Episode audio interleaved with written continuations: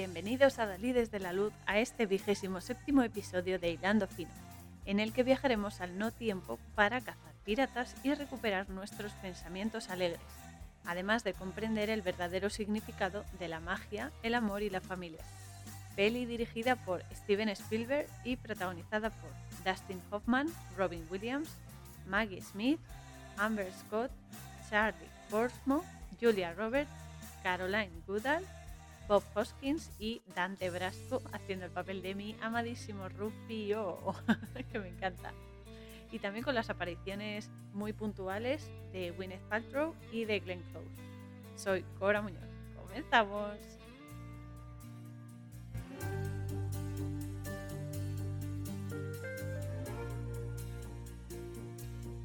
Esta peli es una de mis favoritas desde pequeña, aunque en realidad el mensaje oculto tras esta aparentemente historia infantil es mucho, mucho más sórdido y durito. ¿eh?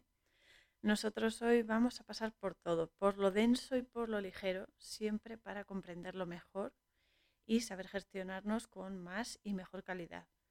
Y siempre quedándonos con lo bueno y potenciándolo conscientemente. El mensaje de la peli es bastante potente. Y por eso he pensado que era una muy buena peli, aparte de porque tiene partes muy, muy divertidas. por supuesto, por Rufio. Para mí es un, personaje esencial y desde luego que le tengo muchísimo cariño. Y, y, bueno, porque es una peli que creo que prácticamente todos la hemos visto. Como el resto de adaptaciones de este clásico, porque a ver, la obra de teatro de, de Peter Pan ha sido bastante versionada a lo largo de, las décadas, ¿no? Pues como este clásico y todas sus adaptaciones que proceden de esta obra de teatro, Peter Pan, que fue escrita por James Matthew Barry, que se basó en su trágica vida. Es autobiográfica, solo que con pinceladas de eh, fantasía. Esta peli es un ejemplo más de que las grandes adversidades de la vida pueden servirnos para reaccionar y superarnos y cómo la fantasía, la imaginación, la mente puede ser también una vía de escape para poder superar cosas muy, muy duras como le pasó a este hombre. Y sobre todo por eso, para saber gestionarlo y de todos los problemas sacar todas las herramientas y soluciones que nos dan para superarnos, que es más fácil decirlo que hacerlo, pero que cuando uno se, mentaliza, es verdad que aunque no sea superar todo, pero sí va viendo las, las pistas que te dejan, ¿no? las señales, las características de estas herramientas, de estos momentos que te ayudan a efectivamente a superarte. Así que mi intención es esa, que descifremos esto y que comprendamos un poquito mejor cómo funcionamos, que al final es lo, es lo que cuenta. Así que bueno, este hombre James lo voy a contar un poco por contextualizar un poco y saber por dónde nos estamos metiendo, que es importante. James fue un niño que tenía un hermano mayor que falleció cuando era pequeño eh, ahogado en el hielo y cuyos padres a partir de ese momento pues empezaron a tratarlo con frialdad y falta total de, afecto. Les, el shock les, les cambió el chip ahí, les giró la tuerca y, entonces no lo trataban como con calidez, ¿no? Como tú puedes tratar a tu hijo. Entonces él desarrolló por ello un retraso en su crecimiento y eso le afectó obviamente psicosomáticamente, por lo que fue un niño que no podía crecer. Esto ya nos tiene que sonar de Peter. Al menos no podía crecer con normalidad, o sea, iba más lento y demás. Cosa que perfilaría su obra porque trasladó, se trasladó cuando ya creció y demás se trasladó a Londres, donde conoció un matrimonio que tenía varios hijos, entre ellos Peter, John, George y Michael, que, en los que también se basó para los personajes de la historia original, porque por ejemplo en esta de Hook sí es verdad que Peter está, pero John, George y Michael pues no salen. En la de Disney, por ejemplo, sí. John y Michael son los hermanos de Wendy y George no sé si era uno de los niños perdidos o alguna historia, pero bueno. El caso es que se basó en gente real para su historia, para sacar por ahí esa, pues eso, ¿no? Esa, esa pena, esa tristeza y esa impotencia también.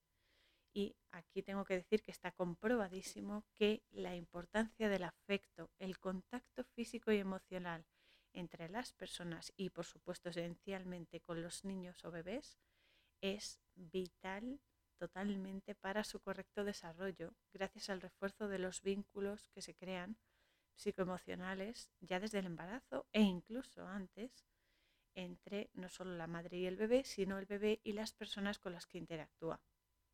Y digo antes del, desde antes del embarazo porque antes de que la madre se quede embarazada, el espíritu del bebé pasa un tiempo, unos días, unas semanas, alrededor de los padres que va a tener, que es como que los va impregnando ¿no? de su presencia en el ambiente, los va como preparando para cuando se encarne. Y entonces al encarnar ya en el cuerpo de la madre, esos vínculos, claro, se empiezan a fortalecer, se empiezan a estrechar y van cambiando tanto a los padres a la madre como al padre, porque el padre también por empatía también eh, le afecta para bien y a veces, a veces no, es tan sencillito, pero bueno. Entonces eh, afecta a los padres y eh, van desarrollando sus capacidades también, ¿no? Incluso el pequeño también se ve influenciado por ellos y demás, es, es algo bidireccional. Y estos vínculos también cuando el bebé nace y en su infancia van a darle la seguridad y el apoyo para que descubra y desarrolle todo su potencial y también para darle impulso y alas a su vida, ¿no? Para, aprender a vivir, para desarrollarse, pues eso, ¿no? Correctamente.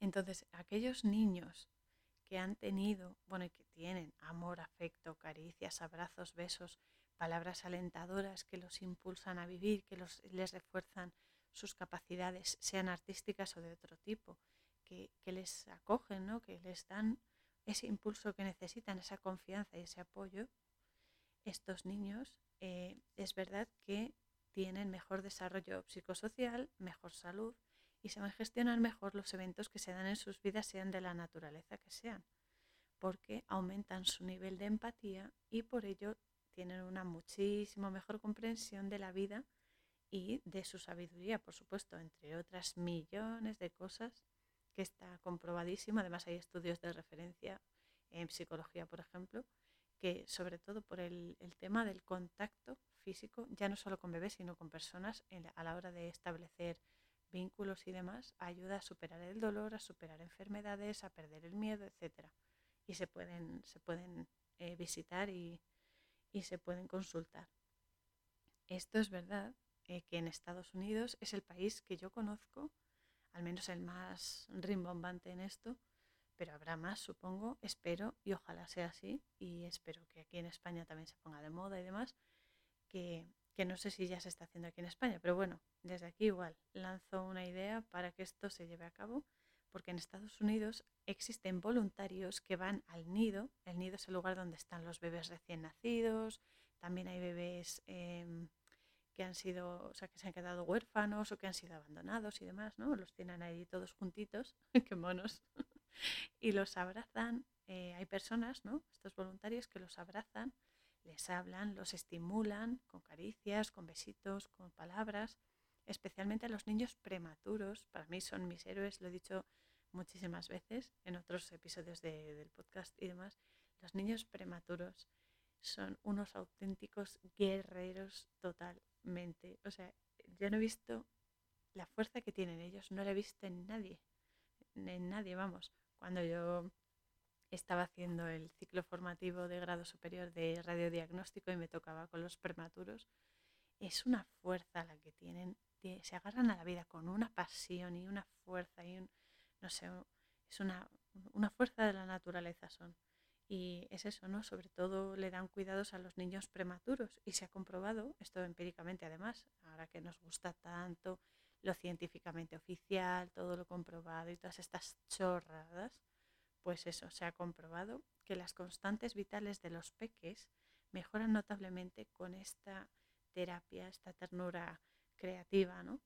que mejoran notablemente, así como también su rutina del sueño y la alimentación, tienen un mejor ritmo de alimentación y obviamente de, salud, ¿no? Se recuperan antes, crecen más y mejor.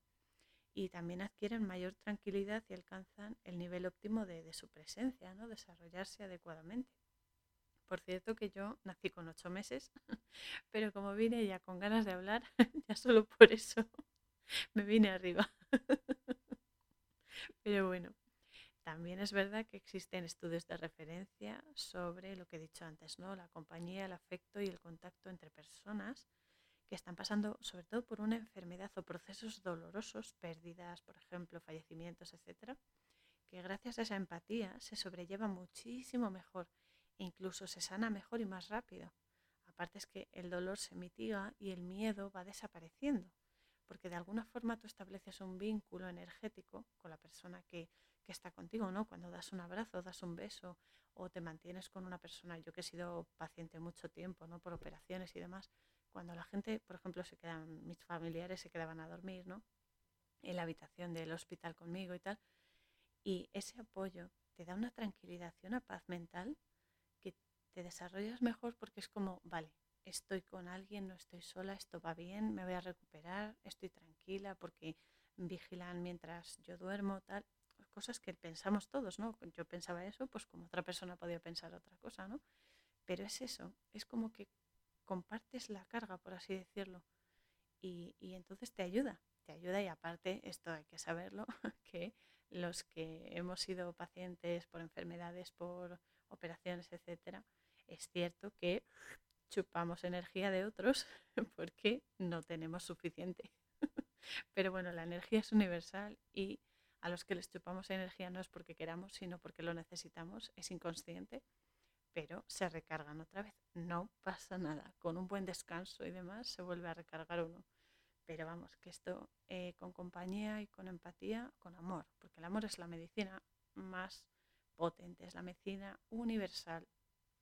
Y el amor es capaz de curarlo todo.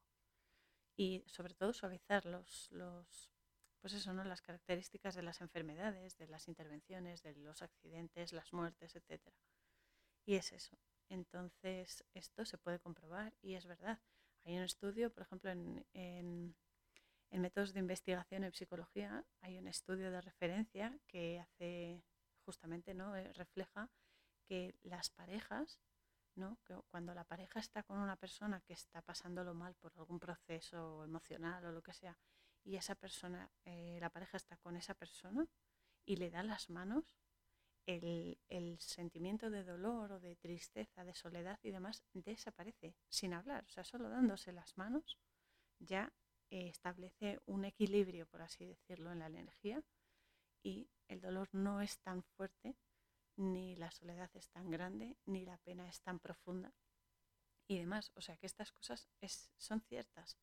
Es la mejor medicina. Por eso el tema de que ahora, por ejemplo, restrinjan el contacto, eso de la distancia social, esas historias que se han sacado de la manga, eso no sirve porque no cura. El contacto es primordial.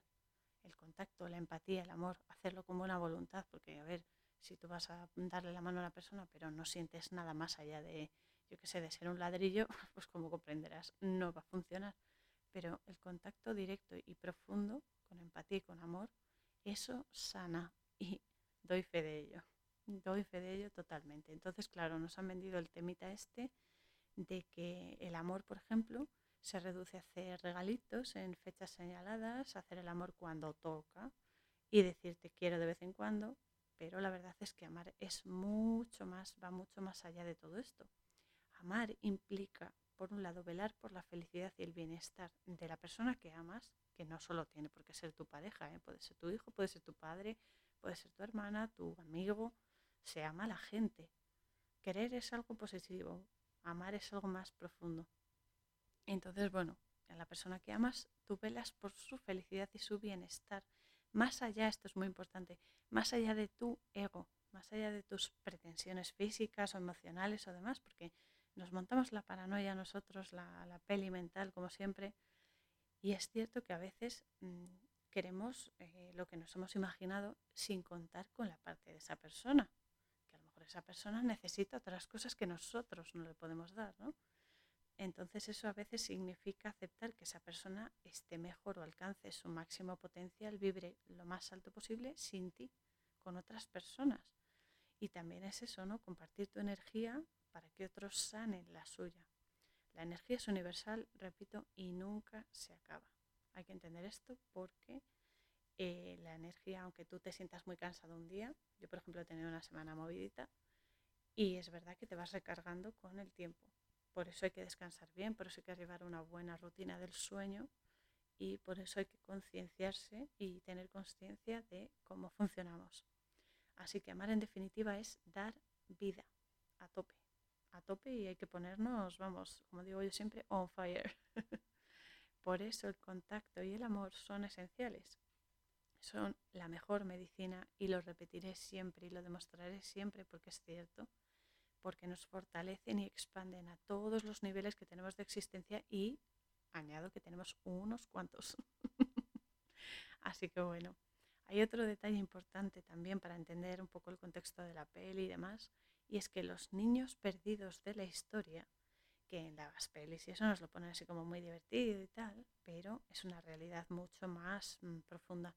Representan niños que han sido abandonados por sus padres o que se quedaron huérfanos es decir, que a nivel simbólico energético que pierden su origen, ¿no? que pierden su equilibrio, su base, lo que les da un, no un apoyo. Pero también niños fallecidos, ya que la historia original, en la historia original de, de Peter Pan, cuando Peter veía que los niños empezaban a crecer, los mataba para, entre comillas, salvarlos de convertirse en adultos, en adultos que eran malos, eran Em, totalmente, pues eso, ¿no? Totalmente violentos, totalmente crueles y demás, ¿no? Por lo que le pasó. Entonces él lo, lo escenificó así. Y en efecto, los niños perdidos también son eso, almas perdidas, aquellas personas que han perdido la ilusión por la vida y que han perdido su niño interior, su confianza y su fe en la vida, ¿no? que no ven un motivo el sentido de la vida, no lo ven, lo han perdido. Y por último, pero también de vital importancia para entender el contexto de la obra original y por extensión de las adaptaciones posteriores y también las distorsiones que le han metido al clásico, que ahí están, a ver las ailas, es que el protagonista se llama Peter Pan. Por un lado, Peter es, eh, significa, bueno, en español es Pedro, que es piedra, o sea, significa piedra, y hace referencia obviamente a San Pedro, ¿no? que todos lo conocemos, quién fue y tal, que fue la primera piedra, el fundamento o los cimientos sobre los que se construye, no solo, em, no solo arquitectónicamente, sino cuando tú construyes cualquier idea, cualquier obra, ¿no? cualquier manifestación. ¿no? Entonces, claro, es una herramienta, Peter es una herramienta que puede servir para construir o para hacer el mal, ¿no? como todo, para construir o destruir. Y por otro lado tenemos a Pan, pan es un término que tiene mucha energía y muy potente y por ello requiere mucha conciencia y mucha responsabilidad porque la energía vibra y mal conducida puede ser desastrosa. Entonces, como vivimos en una matrix dual, necesitamos reconocer la vibración energética de ambos extremos para poder hallar un equilibrio entre ellas. Hay que moverse entre medias, hay que saber fluctuar, ¿no? Hay que, como el mar con las olas, hay que saber pues ir con las olas, ¿no? Captar el ritmo y eh, que sea lo más equilibrado eh, posible, porque si nos vamos a los extremos andamos ahí uh, para un lado, para otro y no hay estabilidad. Así que bueno, en su vibración positiva, pan, pan es el pan, ¿no? El pan de, de cada día, ¿no? El que consumimos, que es alimento. También significa el fruto recogido tras la cosecha de lo que sembramos anteriormente, ¿no? En las cosas que hacemos, ¿no? La energía que le damos a las cosas para que funcionen, para que se desarrollen, pues yo que sé, un proyecto de trabajo, un examen cuando estudiamos, etcétera, ¿no? La nota del examen, por ejemplo, sería aquí el pan, en este caso. También el pan representa la abundancia que se obtiene gracias al esfuerzo y al sacrificio al permitir que nuestra energía femenina importante, que está presente en hombres y mujeres, ¿eh? esto no, no va por sexos, sino por polaridades, y la masculina también está en hombres y mujeres. Pero bueno, ahora nos centramos en la energía femenina, cuando permitimos que ella, es decir, la recepción energética, la transformación energética y la intuición, canalice la energía divina, lo elevado, ¿no? la vibración más elevada, lo más potente, lo mejor, lo sagrado, los mensajes de vibración más pura y más elevada y lo transforme en alimento para el cuerpo, pero también para el alma, no hay que olvidarse siempre tenemos esos dos, esos dos extremos entre los que nos tenemos que mover. y a través de nuestros actos, ¿no? Permitir que se manifiesten a través de nuestros actos. Es permitir que todo lo que hagamos esté repleto de conciencia, conciencia, que ya sabéis que conciencia y conciencia van de la mano, bondad y belleza, y así se manifiesten físicamente. El pan también hace, bueno, el pan, ya sabemos que fue un, un dios mitológico griego y tal, pues en este caso representa la potencia sexual creativa. También sabemos que Pan fue un cazador, también fue curandero, esto es muy importante, fue músico, todos conocemos la flauta del Pan, que además suena muy bien, me gusta mucho ese sonido, y también significa palabra realizada, es decir, la manifestación física de una idea. Y también eh, Pan hace referencia a, eh, a, la parte de la cara, ¿no? La, cara por delante, ir de cara, ¿no? También. Eso en vibración positiva, pero claro, hay que conocer lo bueno para potenciarlo, pero también lo malo para mm, frenarlo un poquito, porque si no se nos desboca el caballo y acabamos uh, en la cuneta. Así que nada, en vibración negativa, Pan, ya sabemos quién fue, ¿no? Los, los faunos, Dionisio, etc. También se le reconoce como el demonio del mediodía, los faunos ya lo sabemos, el macho cabrío. Es el instinto salvaje y el instinto animal de la persona, ¿no? Lo, más instintivo, lo más potente. También lo sexual, pero lo sexual ya tirando a, la baja vibración, o sea, ya lo soez, a lo depravado, etc. Entonces también significa, o también hace alusión, vamos, al ego sin restricciones, o sea, al ego a lo bestia, que se verá, por ejemplo, esto no solo en Pan, en Peter, sino en el Capitán Garfio, que es un ególatra perdido. Está zumbado. Pero bueno, el caso es que aparte del ego sin restricciones, pues eso, es el macho cabrío por excelencia, el demonio del mediodía, y también la potencia sexual mal dirigida, en exceso, en exceso y depravada y retorcida, etc. También representa la ira y pan, hay que decir, y esto ya aquí nos metemos en harina, pero bien, porque Pan es un aspecto de Saturno. Ya sabemos que Saturno devoraba a sus hijos. Y por ello eh, es un aspecto que es el dirigir la vida hacia bajas vibraciones y a bajas acciones, ¿no?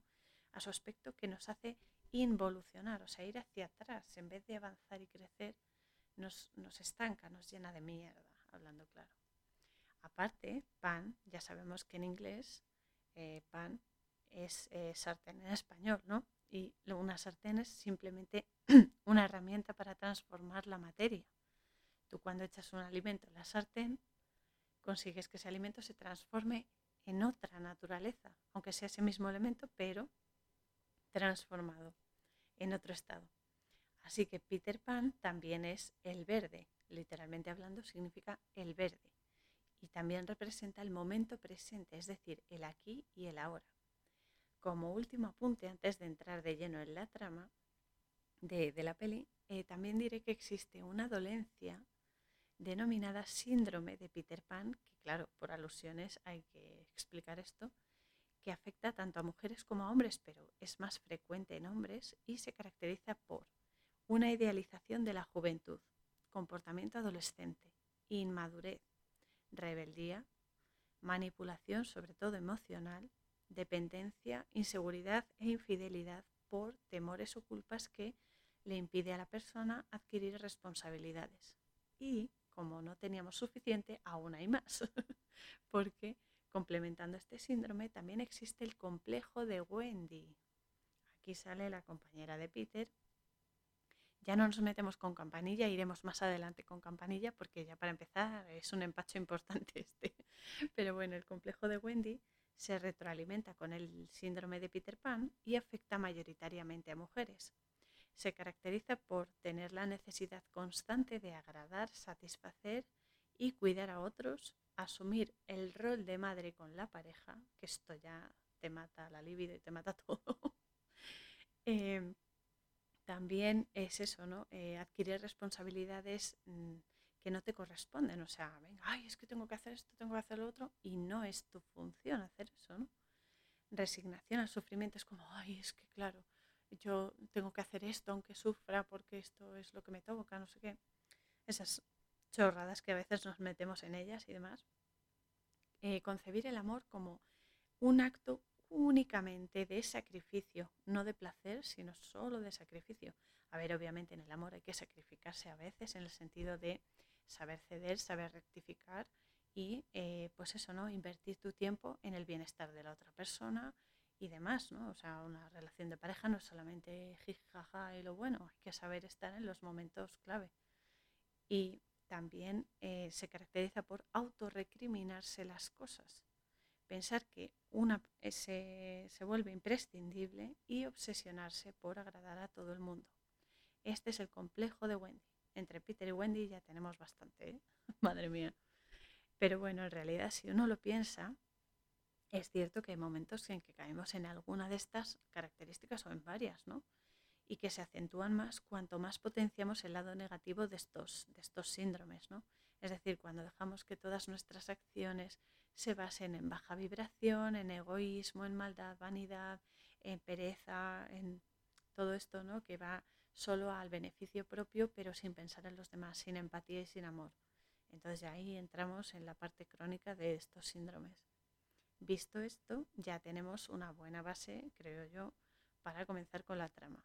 Y es que todo empieza en, obviamente, una obra de teatro. O sea, todo empieza en el origen, nunca mejor dicho una obra de teatro escolar de la historia de Peter Pan a la que asisten pues padres y otros familiares de los niños que actúan, ¿no? Y aquí vemos a nuestro protagonista que se llama Peter Banning, que Peter es Pedro, Pedro ya sabemos que es piedra, el fundamento, eh, los cimientos sobre los que se construye algo, y el apellido Banning significa prohibición en inglés bien, que está viendo actuar a su hija pequeña y está hablando por teléfono de negocios en vez de atender a la niña y pasar tiempo con sus hijos y, no sé, mm, demostrar ese, ese afecto, está todo el rato obsesionado con el, con el trabajo, ¿no? Entonces lleva el móvil a todas partes y está todo el tiempo hablando. Y al día siguiente, después de la obra de teatro de la hija a la que sí asiste, se pierde el partido de béisbol de su hijo Jack faltando así a su palabra, porque él le prometió que iba a ir al partido de béisbol, que para el chico, el niño, pues es muy importante, ¿no? Sin embargo, manda a un empleado a que grabe lo que, la parte que él se pierda. En el fondo se pierde todo el santo partido, pero bueno, después van en el avión porque están volando hacia, está volando con la familia hacia Londres, ¿no? Y aquí en el avión ya hay un guiño importante, una introducción importante a su verdadera personalidad, hacia dónde se está encaminando, porque los, los medios de transporte indican formas de avanzar en la vida o de, o de retroceder, depende de cómo se muevan.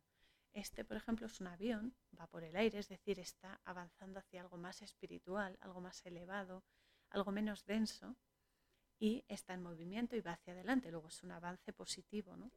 Entonces aquí ya hay un guiño de esto porque eh, la compañía de vuelo se llama Pan Am.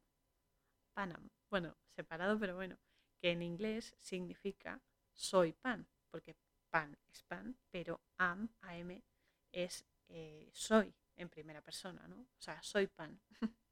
y por supuesto, no podía faltar tampoco una bonita rosa de los vientos en la aleta posterior del avión, porque claro, hay que dejar el mensaje subliminal de quienes están mm, dando por saco a través de los medios, que no falla, no falla en ninguna peli, es que se, se repite, son, son ya, vamos, asiduos.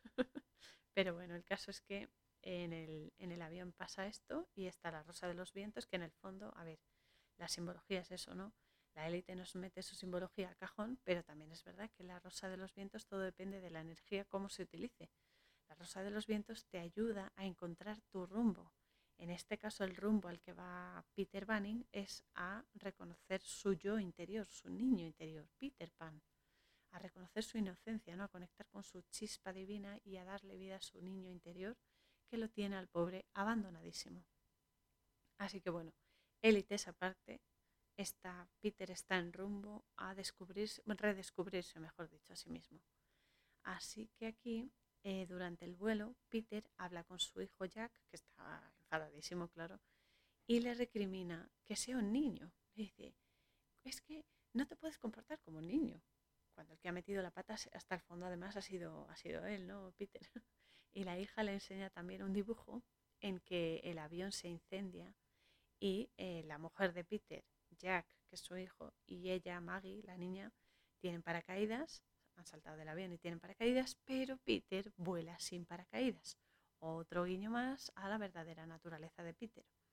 Y por fin llegan a Londres, donde, a la casa de Wendy, donde les abre la puerta, eh, los recibe el tío Tootles, que me encanta, es, amorosísimo. Le tengo mucho amor a, a Tootles, que les recibe con un muy directo y conciso, está nevando. y luego les cierra la puerta, ¿no? Y los deja ahí en la calle. Y ya les abre otra mujer que está en la casa y tal, y entran, pero bueno. luego se le ve gateando por el suelo y está buscando algo, ¿no? Supuestamente dice que ha perdido un tornillo. Bueno, gracias a Dios hay que decir que todos hemos perdido unos cuantos. Hay que agradecerlo mucho porque si no, no seguiríamos aquí, si no estuviésemos un poco locos. Así que benditos tornillos que se han ido. Pero bueno, en realidad lo que Tutels está buscando son sus pensamientos alegres. Esto es muy importante, ¿eh? lo, de los, lo de los pensamientos alegres, porque son aquellas cosas que te conectan directamente con los grandes eventos, los que te han marcado, ¿no? los positivos, en los que has sido totalmente feliz. Esos momentos ancla que son tan potentes, tan fuertes, que, nos dan el impulso que necesitamos para seguir adelante. ¿no?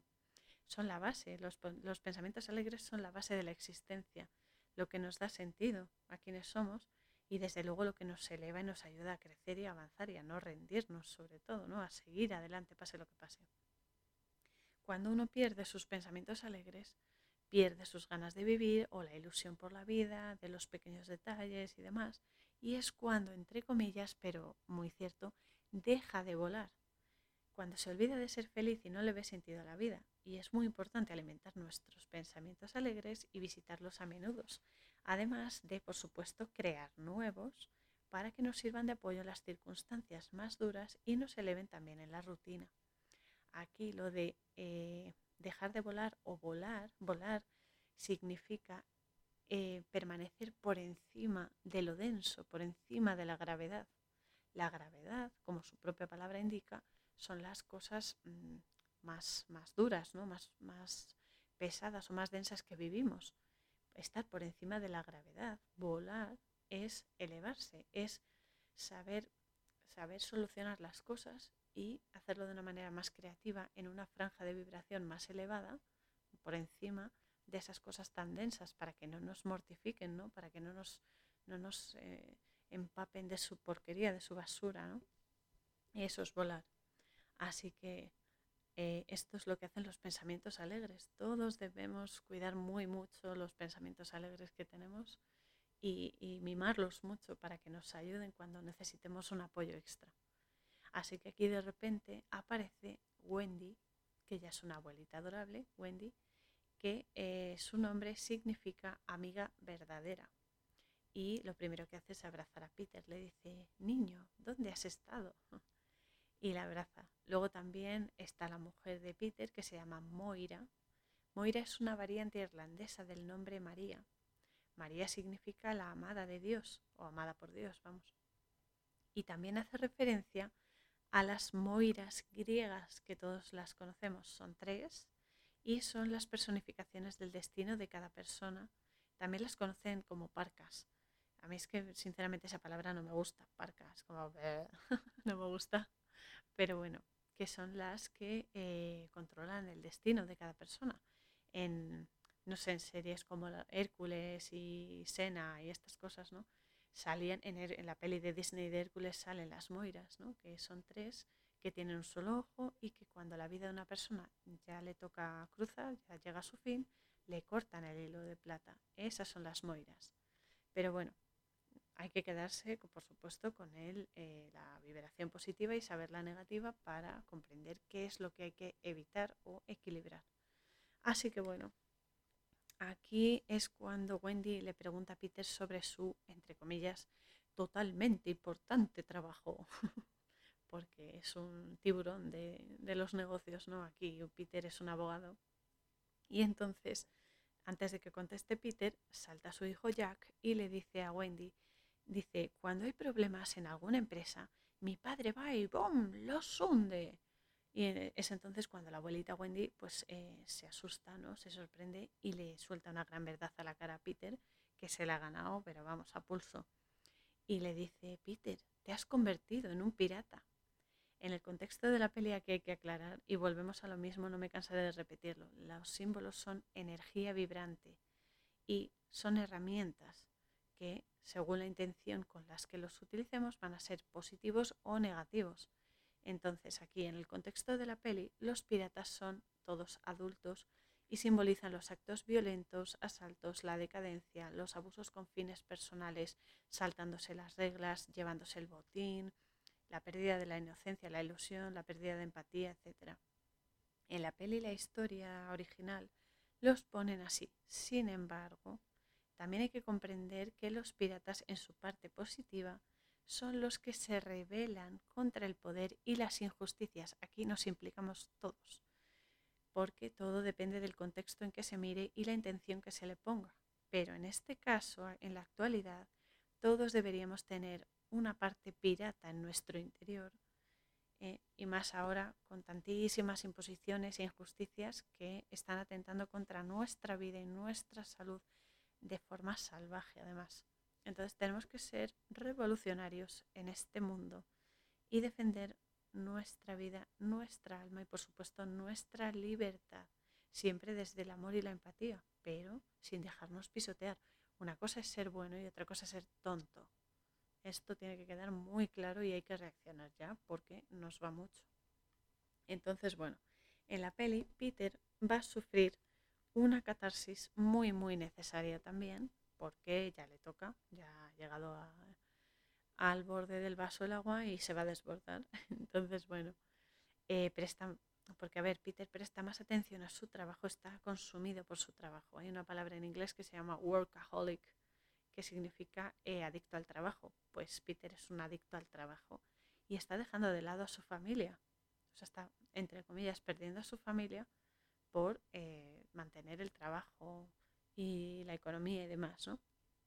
Entonces aquí la mujer, Moira, ya se pone seria y cuando vuelven a llamar a Peter eh, del trabajo, le coge el móvil y lo lanza por la ventana, vuelo libre, estupendo, y le pone las pilas a Peter diciéndole que, claro, sus hijos quieren jugar con él porque son niños y él lo está desaprovechando y que va a llegar un momento en el que su hijo ni siquiera va a querer que él vaya a sus partidos y que lo que está haciendo es perderse la infancia de los niños porque pasa completamente de todo menos del trabajo. Y esta es una de las cosas más verídicas que ocurren en este sistema tan absurdo en el que vivimos, que nos basamos en el trabajo para ganar dinero destinado a pagar y pagar y pagar. No te creas que hay beneficios, tenemos la ilusión de que hay beneficios, pero al final es para pagar, a cambio de invertir tiempo y energía, que son cosas muy importantes, en eh, beneficios que realmente no son para nosotros. Y a los hechos me remito, no hay más que mirar la caja tonta o salir a la calle. Eso al final nos quita tiempo para estar con nuestra familia, tiempo de descanso, que es lo que nos ayuda a em, reiniciar el sistema, por así decirlo, a que nuestras neuronas se renueven y crezcan nuevas, a reorganizar nuestros pensamientos, a comprender mejor nuestras emociones, por supuesto a viajar por el astral, a recargarnos energéticamente, a visitar otras realidades y a sanar nuestras heridas interiores, que es muy importante, por ejemplo, adquirir claridad mental, ganas de vivir de forma más coherente, más natural y sana, todo eso es lo que nos quita el, trabajo, ¿no? Porque llegamos a casa, lo único que queremos es, mira, ceno y me acuesto y se acabó. Bueno, el que tenga trabajo, que yo lo tengo.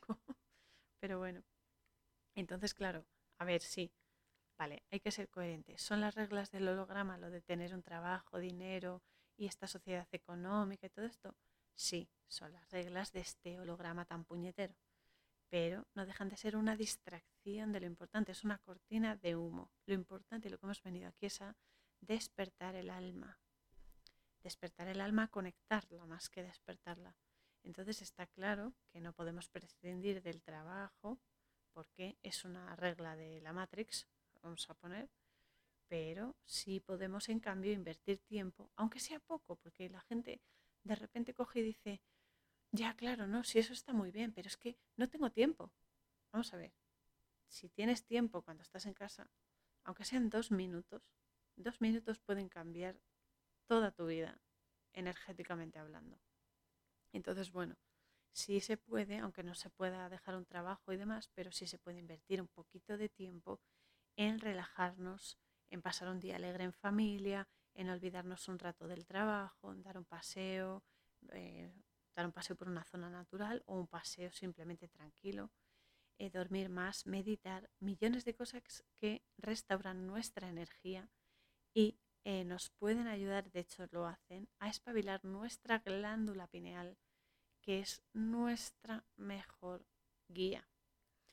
Así que es eso, ¿no? Dar, por ejemplo, un abrazo bien apretado, bien dado, de esos, de esos que te cogen el cuerpo entero y, te restauran y te, te rectifican todos los huesos.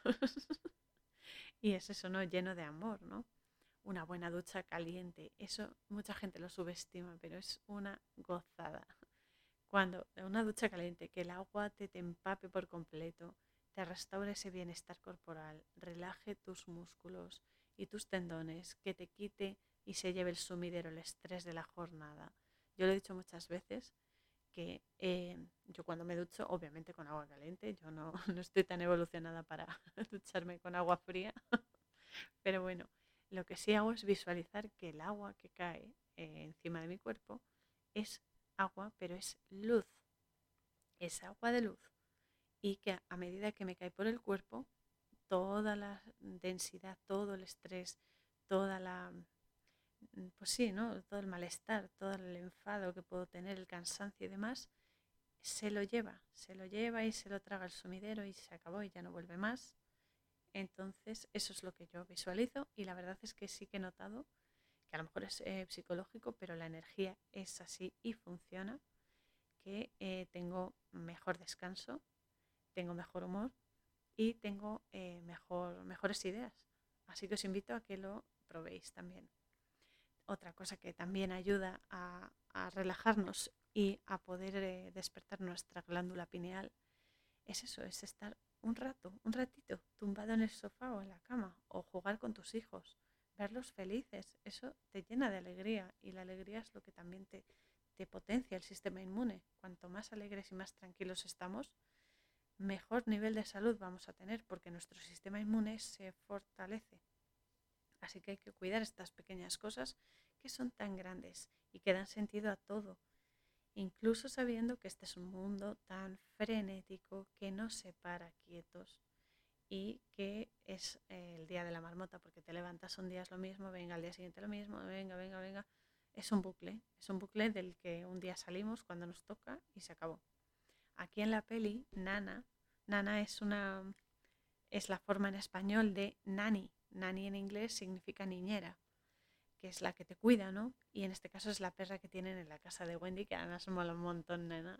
Le tengo mucho cariño, que eh, ayuda en la tarea enterrando el móvil de, Peter en el jardín. Lo entierra bien debajo de la tierra y de la, y de la nieve y todo.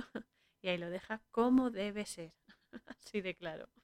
Y Wendy, mientras tanto, les cuenta a los niños la historia de Peter Pan, eh, a, los nietos, vamos, se la cuenta antes de irse a la cama. Cuando ya por fin acuestan a los niños, Jack, que es el hijo de Peter, se da cuenta de que le falta la pelota de béisbol y dice, hey, ¿quién ha cogido mi pelota de béisbol?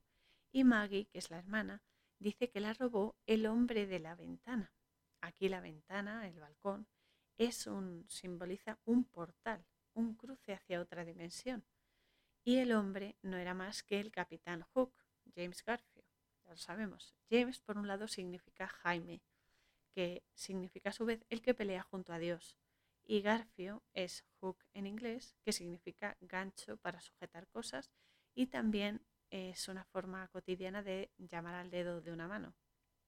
Además de un estilo e instrumento de escritura, que además la, la forma de escribir que tiene el capitán Garfio es justo este tipo, esta tipografía de, escritura, ¿no? Hook, que bueno, es así como un poco gótica y tal. Y está, está guay, a mí me gusta.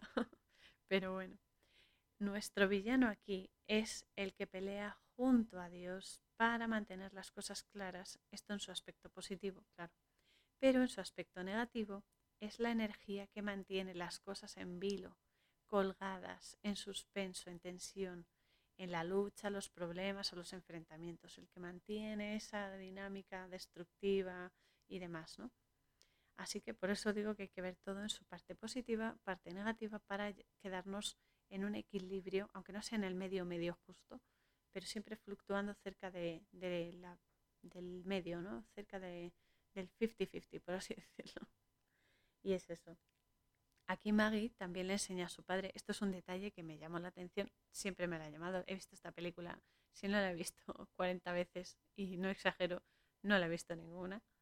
Y es un detalle que siempre me ha llamado la atención, y es que la niña, Maggie, cuando el padre le da un beso de buenas noches y tal, le enseña a su padre una flor de papel que le ha hecho Tootles, ¿no? Y le dice, mira, huele muy bien. Pero Peter le quita toda la magia al momento y toda la imaginación y le dice que no puede oler porque es de papel. Peter está tan atado a la materia, al materialismo, y como decía nuestro amado sombrerero loco, que me encanta el sombrerero loco, le amo mucho, Peter en este caso ha perdido su muchedad.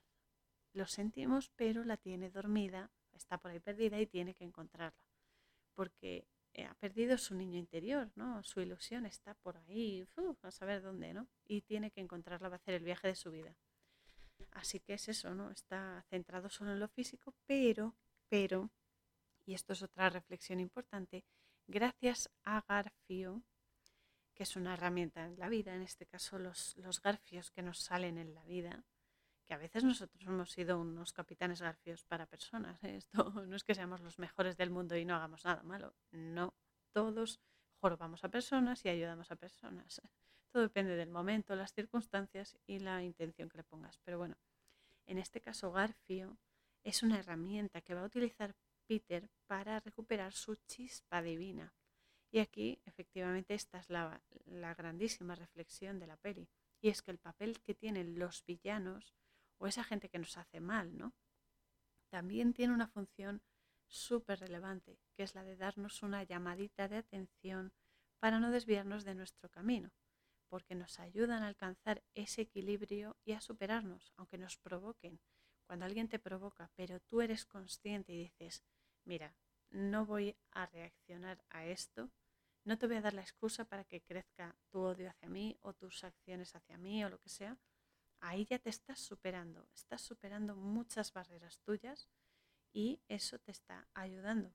Obviamente, vuelvo a lo mismo, a nadie le gusta que le hagan daño y no se tiene por qué soportar que te dañen o que te hagan mal, ¿no? Es que no se puede soportar porque entonces te estás haciendo daño también a ti mismo, pero a veces no queda otra que pasar por ciertas circunstancias que no son agradables.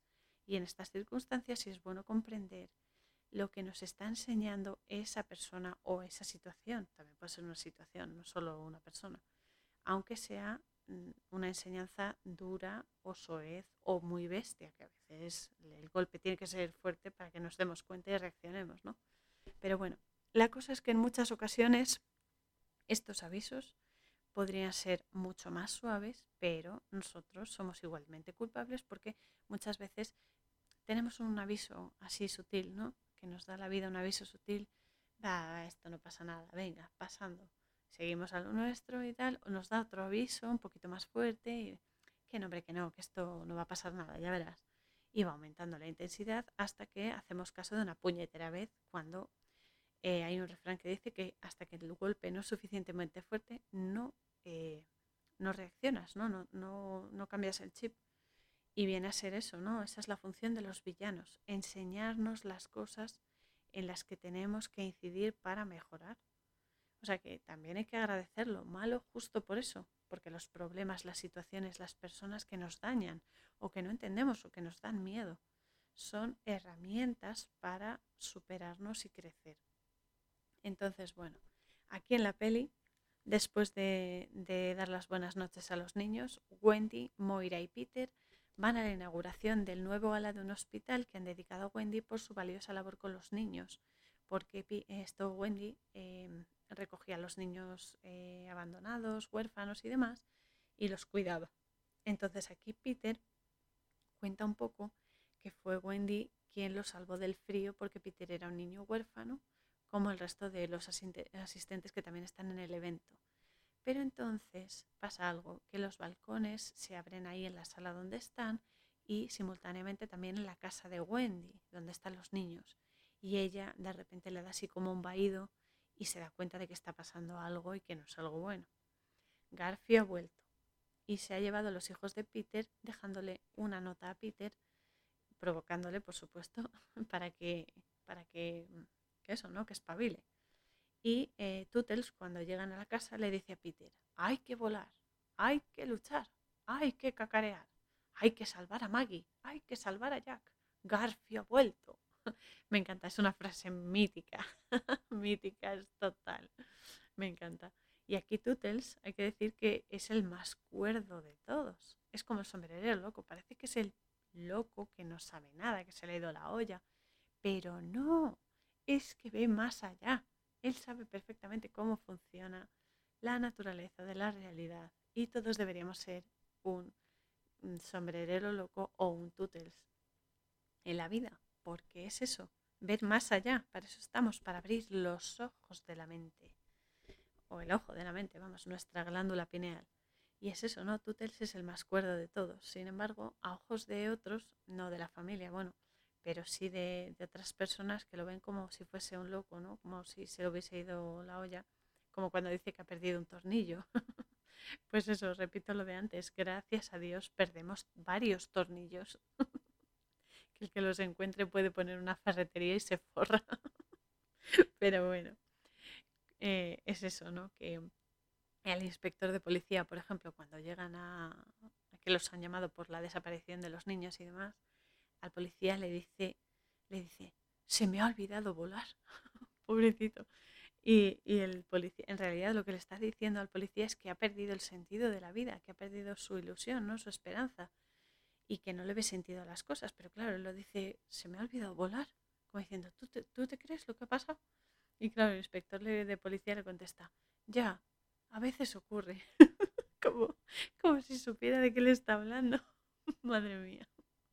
Pero bueno, entonces aquí la abuelita Wendy ya se pone dura, ella saca la artillería pesada y coge a Peter por banda y le cuenta su historia, su propia historia, porque se ha dado cuenta de que tiene que recordar Peter quién es en realidad.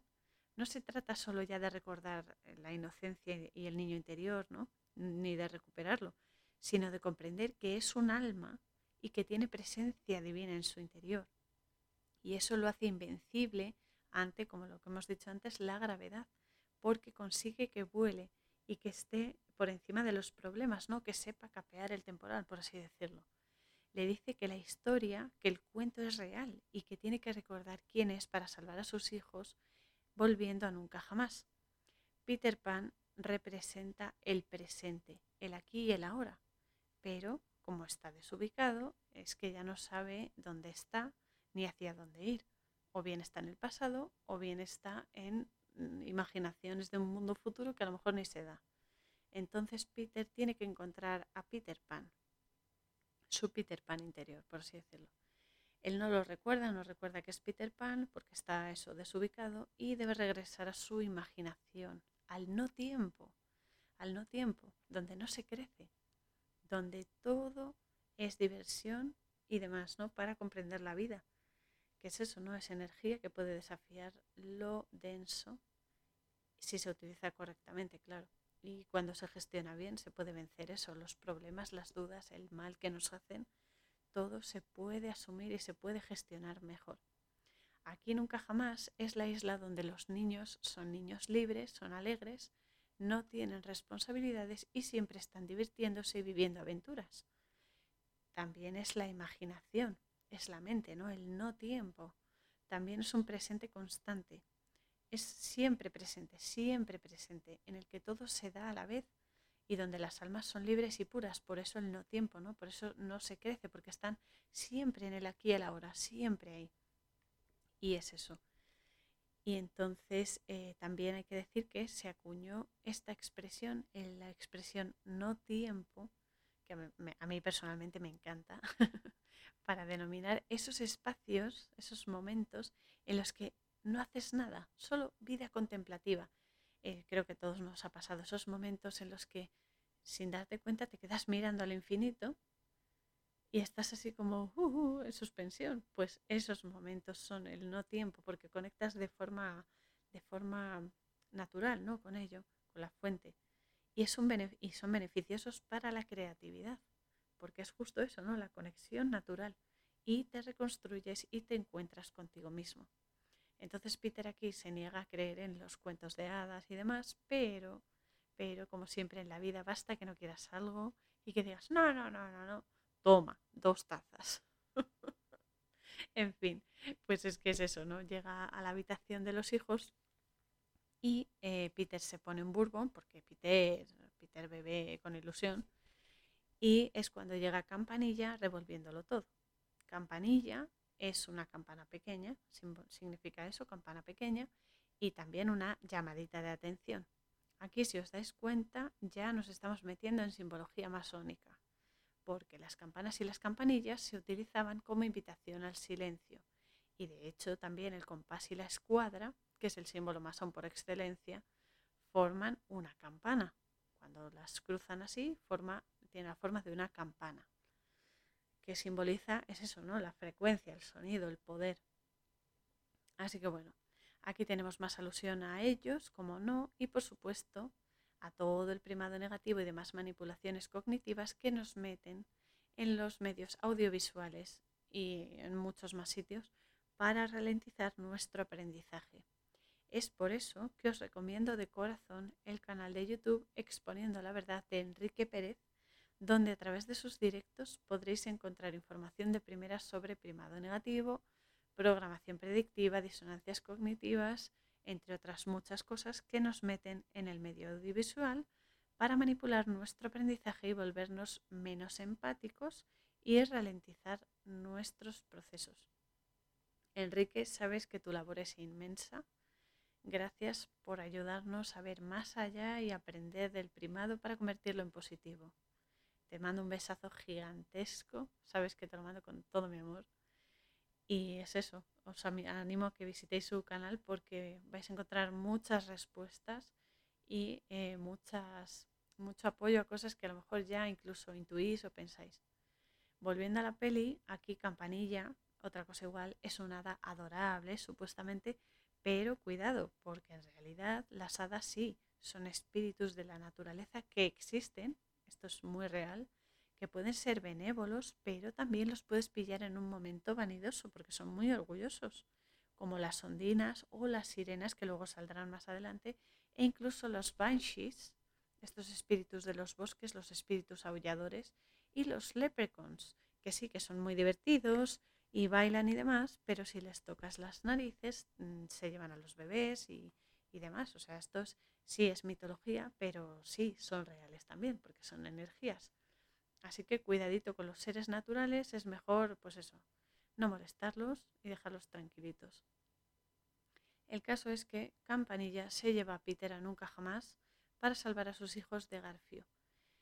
Y eh, aparece allí al amanecer entre piratas y prostitutas, porque esto es así, las chicas de compañía de los piratas son eso. Aquí Campanilla le aconseja que siga sus instrucciones para sobrevivir entre los piratas y aparece eh, nuestro queridísimo Smee. Smee, que es una forma de llamar a cierto tipo de patos. Es como un apodo así cotidiano para decir patoso, ¿no? El anda patoso, pues eso es Smee. Y ese Smee es el pirata ayudante de Garfio, ¿no? Como su mano derecha. Nunca mejor dicho, porque lleva un Garfio en la mano que le falta. Pero bueno. Por supuesto, después aparece Garfio, el capitán, eh, jurando venganza total por haber secuestrado a sus hijos, a los hijos de Peter.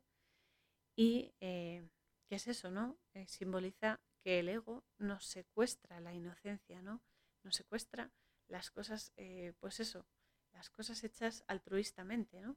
Eso es lo que simboliza. Aquí Garfio le dice que, o sea, porque ve a Peter, lo descubre y tal, porque tiene a los hijos eh, eh, presos, ¿no? Y entonces le dice a Peter que toque los, hijos, los dedos de sus hijos y así los liberará y se podrá ir y no sé qué. Pero claro, Peter, irónicamente, tiene miedo a las alturas y Smee le dice al, al capitán Garfio, muy acertadamente además, que sí, que ese Peter es Peter Pan, pero que se ha ciudadanizado tanto que se le ha olvidado todo lo importante. Peter tiene miedo a crecer interiormente, a elevarse, tiene miedo a reencontrarse y comprender que hay algo mucho más elevado que un simple trabajo y una vida mundana. ¿no? Aquí sale al paso Campanilla, interviene y negocia con Garfio y le dice que por favor le conceda tres días, tres días que simbolizan el pasado, presente y futuro, las Moiras, para recuperar a Peter Pan, al Peter Pan de siempre. Y así eh, tener, eh, o sea, darle a Garfio lo que quiere, ¿no? Su guerra eterna del bien contra el mal constante en el que vivimos, ¿no? Aún así Peter, que vale, que no le hace nada y tal, pero un pirata, no sé qué, hace un salto, no sé qué, y Peter está en la pasarela del barco y cae al agua y se hunde porque está atado de las manos y aquí aparecen las sirenas. A ver, las sirenas son seres mitológicos que representan una energía de muy, muy baja vibración. Representan la bajeza femenina, el engaño para conseguir favores sexuales y extorsiones y demás a través de su, de su belleza y su apariencia. Esto es importante. Al ser el mar un aspecto emocional, porque el agua es el elemento emocional por naturaleza, también representa el inconsciente insondable, la profundidad del inconsciente, ¿no? la profundidad de la mente. Eh, las sirenas son igualmente símbolo de los instintos reprimidos que nos devoran. Es una energía dual y opuesta, porque está la parte humana, es decir, la parte terrestre, y la parte pez, ¿no? la parte animal, es decir, el ego frente al espíritu. Ahora es cuando nos viene a la memoria, ¿no? a la mente, la sirenita, ¿verdad?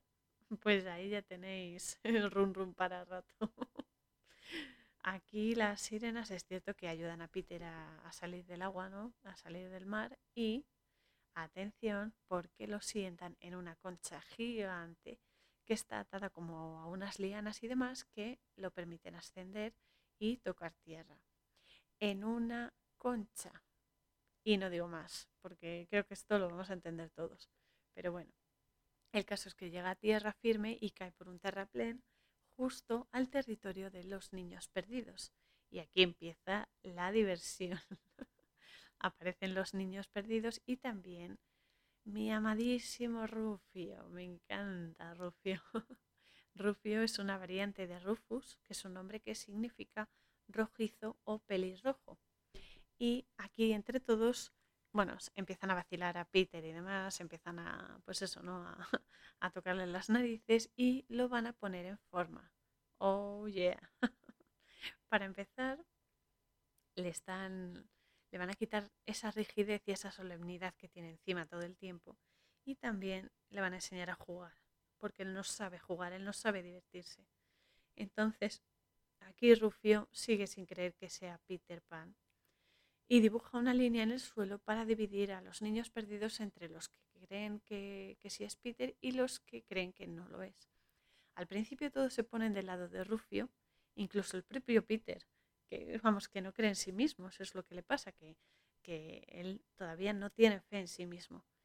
Y eh, se ponen todos del lado de Rufio, excepto uno de los niños, que además es monísimo, que se llama Pockets.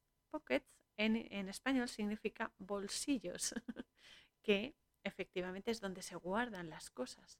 Es el recuerdo, la memoria, que inspecciona los rasgos de Peter de la cara y sí, lo encuentra, le dice, ahí estás, qué mono. Y aquí a Rufio, pues eso, le empiezan a tocar el ego, porque claro, él ha sido el líder de, durante todo ese tiempo que Peter estuvo en el mundo, mm, en el mundo adulto, pues claro, Rufio ha sido el líder de los niños perdidos y los ha entrenado y ha luchado con ellos contra los piratas y demás, que en nuestro caso aquí también se podrían asemejar a, en su parte negativa por supuesto, políticos, banqueros y demás instituciones de poder. que son tramposos, que se saltan las normas en beneficio propio y caiga quien caiga por el camino. Así que ahora este Rufio teme que le quiten su posición de liderazgo. Y aquí tenemos una gran lección de humildad, eh, porque a partes iguales, ¿no? Porque al igual que Peter debe crecer hacia su interior para encontrar sus pensamientos alegres y recuperar a su niño interior, su chispa divina y recuperar así también su familia, que es muy importante, Rufio también necesita crecer, pero crecer hacia el exterior, hacia afuera, necesita crecer y madurar. En el fondo es un quid pro quo esto. Y está muy bien, porque de eso se trata, ¿no? De ayudarnos unos a otros en las circunstancias en las que coincidimos. Para bien o para mal, es así. Y hay que sacar lo bueno de lo malo. Es como lo que decía Alige, que no sé por qué me viene a la mente, pero bueno, que decía de lo bueno lo mejor, de lo mejor lo superior. Pues esto igual. Solo que Alige no me gusta, me cae mal. Pero bueno, la frase es buenísima. El caso es que luego vemos a Garfio que está con Smee en su camarote del barco y eh, llega un momento ya que se le cruzan los cables y de repente mm, se quiere pegar un tiro. Dice, todas mis partes se han unificado en una epifanía, no sé qué. Y dice que se quiere quitar del medio y dice, le dice Smee, ha perdido el... Eso quiere decir que ha perdido el apetito. Y dice, sí, adiós. y se va a coger un revólver. Y es muy interesante, ¿no? Porque me río, pero no, a ver, no tiene ni gracia porque en el fondo está diciendo que está harto de vivir en nunca jamás. Es decir, está harto de vivir en un mundo de fantasía e imaginación, en un mundo de ideas, y que también odia a Peter Pan, es decir, odia su presente, odia su vida ahora mismo y también su infancia, porque Peter Pan representa también la inocencia, ¿no? De no crecer, de la infancia. Ah, aquí digo que Freud tiene material para rato con, el Capitán Garfio.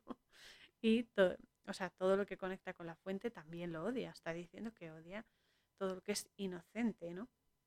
Odia su infancia porque quizás no ha tenido una buena infancia, que sabemos.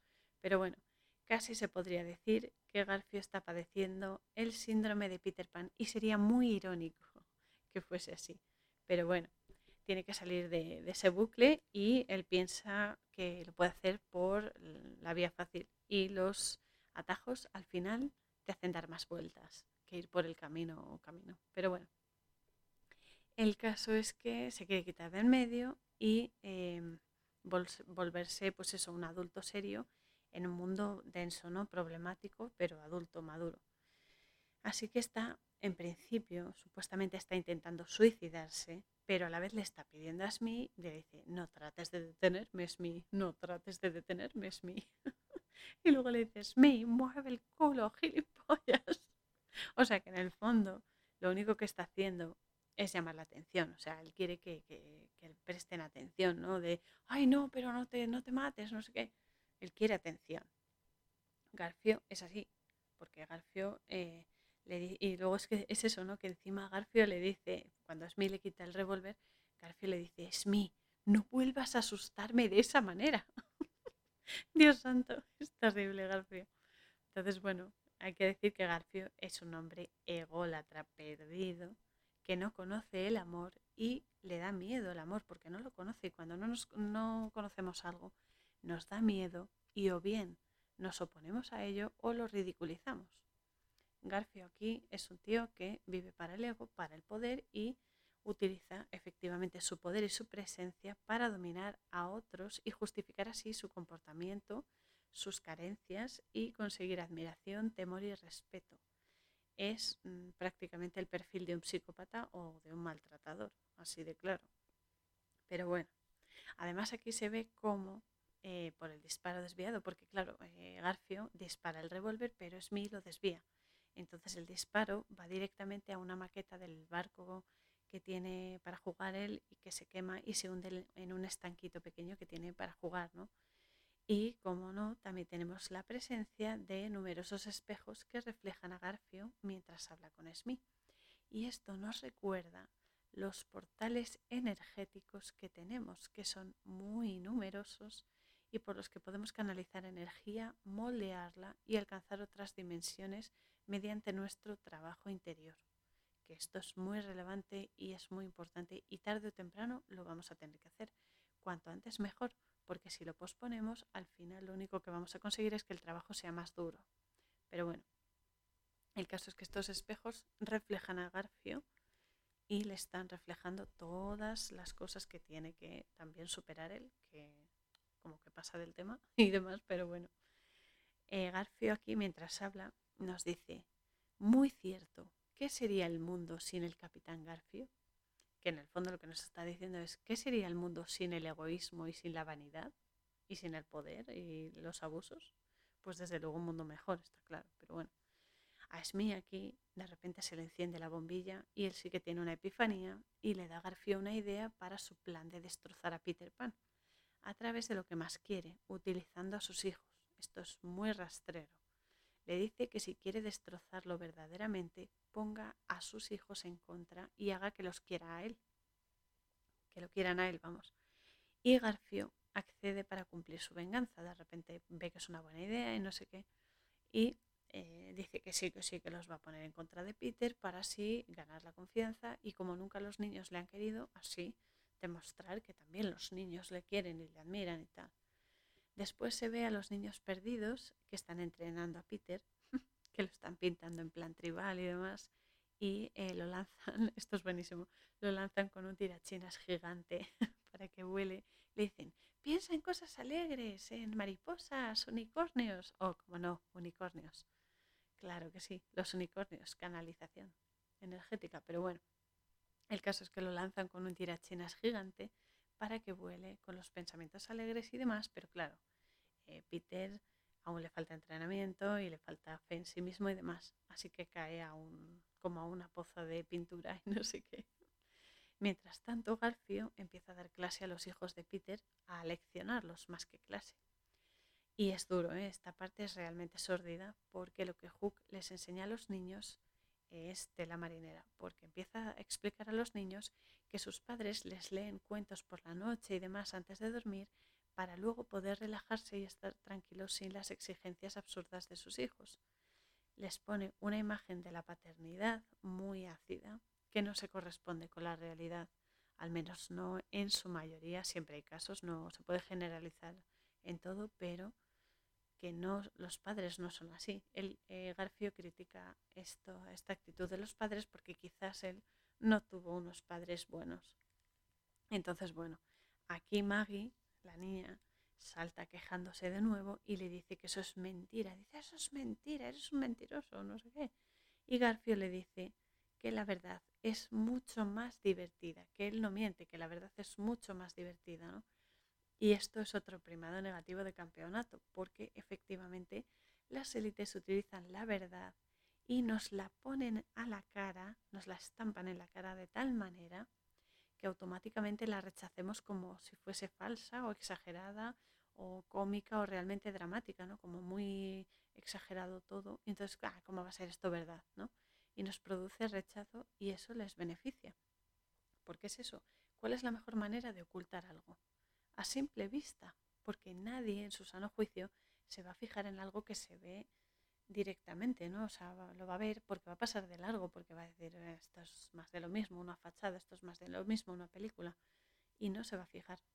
Entonces es eso, nos produce automáticamente rechazo y eso les beneficia en sus manipulaciones.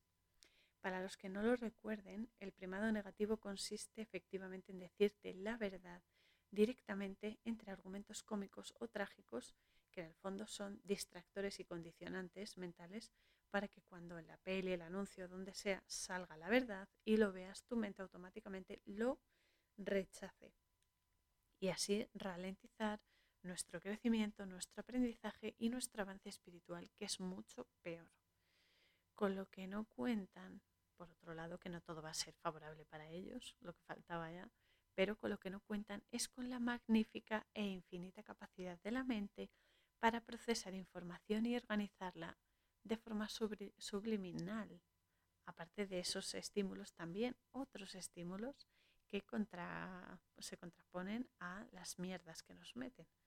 Y tampoco cuentan con el libre albedrío que tenemos y el factor sorpresa de convertir con conocimiento y conciencia toda la bazofia de primado negativo que nos meten y así transformarlo en primado positivo que nos sirva para comprender mejor y con más calidad la naturaleza de la realidad y, por supuesto, de nuestro mundo interior, que es la clave de todo.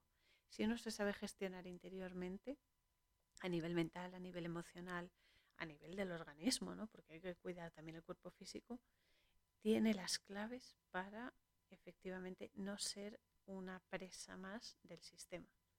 Pero bueno, una vez más os lo repito y os remito con todo mi corazón al canal de Exponiendo la Verdad en YouTube, porque de verdad que vais a aprender muchísimo sobre todo esto y cómo defenderos conscientemente de esta manipulación cognitiva masiva, porque lo hacen a lo bestia ya, ya no se esconden ni nada, a la que estamos sometidos por las élites. Y por cierto, Enrique, adelante con todo, que somos muchos los que te respaldamos. Volviendo a la peli, aquí Maggie también le dice algo realmente importante a su hermano Jack, porque claro, sacan a la niña de, de la habitación donde les está supuestamente dando clase Garfio a los niños, porque Maggie puede despertar a su hermano.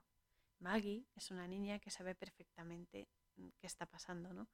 Y Jack está como, está, pues eso, mm, no sé, conmocionado porque el padre no ha ido al partido de béisbol porque siempre lo ignora y tal. Y es más manipulable porque efectivamente está condicionado. Pero bueno, Maggie le dice al hermano, nunca jamás te hace olvidar, Jack. No olvides a mamá y a papá. Piensa en la forma de volver a casa. O sea, la hermana lo que está haciendo es decirle que no te coman el tarro, que no te coman el tarro, ve más allá, busca una solución y recuerda quién eres. Recuerda a tus padres, ¿no? Eso le dice. Y una vez más, aquí tenemos un dato exquisito sobre la energía, porque todo es energía y antes ya hemos dicho que el país de nunca jamás es el lugar de la imaginación, de la diversión, las aventuras, la inocencia y por supuesto la ausencia de responsabilidades, eso es un puntazo. Pero bueno, su extremo opuesto es efectivamente la vida mundana, la vida física, el materialismo, pero también hay que saber un exceso de, entre comillas, nunca jamás puede desestabilizar tu vida, ya que si no eres realista, eh, vas a ir como una veleta y vas a ir ahí según te dé, ¿no? Entonces, eso te hace olvidar tu esencia, tu esencia es que eres un alma infinita y magnífica, súper poderosa, pero que mientras estés encarnado también tienes un cuerpo físico que debes cuidar porque es tu vehículo, es tu recipiente. Y también tienes una existencia en este plano que debes nutrir con lo espiritual. Si cualquiera de estas dos existencias falla, es decir, si te falta la parte espiritual o la parte física, mientras estemos aquí. Cuando desencarnas ya es otra historia, ¿no? Pero mientras estemos aquí, si te falta una de ellas o alguna está en exceso, vamos a ir dando tumbos por la vida, vamos a ir desequilibrados totalmente. Y eso nos va a crear problemas, obviamente. Aquí Maggie es una niña súper lista y es por eso que le recuerda a su hermano que se centre en lo importante, que no pierda el foco, que no pierda la, perspectiva, ¿no? Sin embargo, Hook ya le dice que, eh, le dice, no, Jack, tú ya estás en casa. Y se aprovecha de esa fuga emocional que tiene Jack, molesto porque su padre no estuvo en un momento importante de su vida, como era el partido de béisbol, ¿no? Y aquí es donde Hook lo tiene pillado al chico. Por otro lado, volvemos a ver a Peter, que acaba destrozado por la caña que le han metido los niños de, los niños perdidos con su entrenamiento y, claro, llega la hora de cenar y sonríe porque huele y el aroma huele a comida recién hecha, rica, potente y tal. Y sonríe porque piensa que al menos va a comer bien y va a comer rico, ¿no? lo que, con lo que no cuenta es con el hecho de que siguen jugando. Y si no usa su imaginación se va a quedar con el estómago vacío. Así que Peter, espabila. Es buenísimo. Esta parte me encanta porque se sienta a la mesa, ¿no? Y entonces coge los cubiertos y está ahí todo preparado ahí para comer ya con una ansia viva. y de repente uno de los niños le dice, no, no, no, no, no, no los usamos. y Peter le pregunta, ¿y entonces para qué los ponéis? Y el niño le responde con toda la naturalidad del mundo, para no tener que usarlos. es buenísimo. Es la lógica aplastante de los juegos en las que todo es posible, si es que eso es lo bueno. ahí está la magia, en desafiar toda la lógica. Es buenísimo. En comprender eso, que hay realidades paralelas a este holograma, a esta Matrix, en las que todas las opciones son plausibles. Es el multiverso y sus infinitas posibilidades y combinaciones. Es que es una pasada la forma en que vivimos y la forma que tenemos de, ampliarnos, ¿no? de, de aumentar nuestra conciencia, nuestra conciencia, nuestra mente, nuestro potencial. Es alucinante. Y es eso, ¿no? Que se combinan las, las opciones de unas formas brillantes, ¿no? Y todo tiene sentido en los juegos, me refiero, aunque los adultos no lo comprendamos, no comprendemos ni la mitad. Y esto yo lo veo con mi sobrina, que a veces le pregunto, pero es que Alma, esto no sé por qué lo hacemos. Me dice, es que no te das cuenta que esto es así porque hacíamos que nosotras veníamos a, a comprar una tienda, pero yo te la compraba porque me había tocado la lotería, no sé qué, no sé cuántos. me mete en unas movidas. es buenísimo. Y es eso, ¿no? Te tienes que, tienes que abandonarte y aceptar el juego. Tienes que dejar de ser un adulto y ser un niño, disfrutar como un enano, por Dios, que es lo mejor del mundo. Porque los niños ven más allá de este velo de, de responsabilidad, de seriedad. Ellos ven más allá, ven la energía y la, la sienten y la manejan como quieren. Es alucinante de los niños tenemos mucho que aprender porque tienen una conexión natural y súper activa con la fuente, esto hay que decirlo. Por eso, cuando destapan en la peli las cacerolas y Peter ve que están vacías, se lleva el chasco de su vida, claro, es como, joder, qué bien olía y aquí no hay nada. es tremendo. Aquí Campanilla le dice que, claro, dice, tienes que imaginar que eres Peter Pan para poder serlo. O sea, tienes que imaginarte lo que quieres para poder materializarlo si no tienes una visión de a dónde quieres ir o qué quieres hacer, ¿cómo lo vas a hacer? Es imposible, no tienes un mapa guía, ¿no? no tienes unas directrices ni nada. Y es eso. Aquí llega Rufio y empieza, empieza una batalla de insultos con Peter, ¿no? Y Peter, claro, se ofende, salta ahí el padre que lleva dentro y se ofende porque aún está muy tenso y demás. Y es, eh, esta parte es como una pelea de gallos de rap solo que con insultos elaborados, ¿no? Y es buenísimo. Y ya llega un momento, claro, que Peter se pica ya y reacciona, ¿no? Y por fin empieza a jugar y a divertirse. Y entonces es cuando empieza a creer. Él empieza a creer en sí mismo y a ver más allá de este velo de ignorancia y de la rutina y todo. Pero claro, aquí Rufio aún no acepta que las cosas sean como son, le está tocando el ego, está viendo ahí peligrar su liderazgo y no sé qué, y aún le cuesta, le cuesta comprenderlo. Y entonces le tira un coco a Peter a la cabeza y es cuando Peter coge una espada y consigue partirlo en dos para que no le golpee. Así que en el fondo Rufio está ayudando a despertar a Peter. La espada, como símbolo, simboliza la palabra, el mensaje divino, la fe y la confianza que tenemos en que las cosas van a prosperar, en que vamos a salir adelante pase lo que pase y por supuesto la, enseñanza, ¿no? la enseñanza divina, las palabras de lo elevado, ¿no? de la energía, la vibración elevada de Dios. Entonces, claro, aquí Peter ha encontrado el valor suficiente para empezar a creer y comenzar así la búsqueda de sí mismo y del verdadero sentido de la vida, que es muy importante. Aquí se ve luego a Maggie que está cantando una canción que les cantaba su madre antes de ir a dormir, que habla de que aunque estemos solos, no lo estamos realmente, es una ilusión, porque siempre que alguien late en nuestro corazón, sigue con nosotros, sigue vivo en ti. Eso es precioso y es súper potente, porque no morimos, morimos físicamente porque el cuerpo es una envoltura y punto, pero seguimos vivos, ¿no? Seguimos vivos en otras dimensiones. Por muy lejos que estés físicamente de una persona, si esa persona late en tu corazón, si tú la amas, sigue contigo y sigue conectada a ti. Además, esa es otra cosa que esto es buenísimo. Si pudiésemos ver la cantidad de espíritus que nos rodean por todas partes y a todas horas, eh, a la tristeza y esa falsa soledad, vamos, les quedaba nada y menos, se esfumarían, porque estás topetado de espíritus siempre. Podríamos hacer una macrofiesta fácilmente. Pero bueno. Eh, entonces Maggie está cantando y hasta los piratas se ponen tiernos, ¿no? Y suspira, uno, hay uno que suspira al escucharla. Y aquí hay que decir que la ternura es un bálsamo para el alma. La ternura es buenísima y es muy, muy curativa, muy sanadora.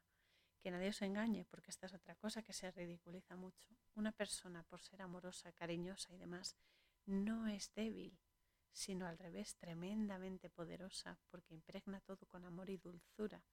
Es alquimia pura, lo transforma todo en amor y dulzura, todo en creación, todo en vida. Entonces, bueno, aquí en la peli, pues eso, llega la noche y eh, los niños perdidos se ve que apagan sus luces para dormir y hay un frame concretamente en el que se ve que nunca jamás tiene tres lunas llenas y encima formando un triángulo invertido. Danger, danger. Aquí dejo el mensaje y demás. Después vemos a Garfio que sigue con su programación mental en Jack y lo lleva al museo de los relojes que tiene porque Garfio tiene pavor al tic-tac, tic-tac, ya que el cocodrilo, todos sabemos que la historia de un cocodrilo, que em, se tragó y se tragó un, un reloj y también se comió la mano que Peter le cortó. Y como no, el cocodrilo, porque no podía ser otro animal, tenía que ser justamente un reptil que ya sabemos quiénes están detrás de todo esto, los reptiles de la cuarta dimensión. Así que bueno, el caso es que Hook tiene miedo a morir, tiene miedo al paso del tiempo. Y eso también es un miedo muy popular en la sociedad, ¿no? Tenemos miedo, bueno, yo no, pero bueno, en general se tiene miedo a envejecer, miedo a morir, miedo a que se pase la vida. Vamos a ver, esto hay que aclararlo, chicos. Nos vamos a arrugar todos, todos. Vamos a despojarnos de este traje de carne y hueso todos y vamos a seguir viviendo más allá todos. Es magnífico. Lo importante es que mientras estemos aquí en la Matrix, en, este holograma, seamos nuestra mejor versión y llenemos cada arruguilla que nos salga, cada cana que nos salga, que yo ya tengo canas y no pasa nada, incluso sabiendo, porque yo por ejemplo no me puedo teñir el pelo ni con tintes vegetales ni con tintes químicos. Así que tengo mis canas y no me importa porque cuando se me vea el pelo medio plateado me pondré las puntas un poquitín de, de tinte, eso sí, las puntas así, no sé, verdes o violetas, ya veré, azules, depende. Y punto, y tan a gusto. Entonces es eso, hay que llenar cada arruguilla, cada defecto, cada cosa que vayamos empeorando de amor y felicidad y sobre todo agradecer la superación que nos da. Porque hay que armarse con un buen petate para el gran viaje con mayúscula cuando crezcamos y cuando crucemos al otro lado. Pero bueno, aquí en la peli Garfio se aprovecha de los sentimientos encontrados de Jack para ponerlo de su parte y hacerle sufrir y mediante ese trauma condicionarlo a su conveniencia. Otra cosa que hacen con los niños en la actualidad a tope por todas partes y siguiendo con su sadismo le prepara un partido de béisbol a Jack para que vea, entre comillas digo esto porque es eh, sarcasmo, lo bueno que es y como él sí cumple sus promesas, porque Hook es muy bueno, mentira, mentira, totalmente, pero bueno, es un manipulador nato. Así que nada, los niños perdidos y Peter también van al partido disfrazados de piratas y Peter está a punto de cogerle el garfio a Hook, pero le escucha llamar hijo a Jack y se viene abajo, claro. Después, con el enfado y todo eso, intenta volar desesperadamente, ¿no? Se sube así a una roca y se tira diciendo, puedo volar, no sé qué, intenta diferentes pensamientos y tal, pero no le funciona.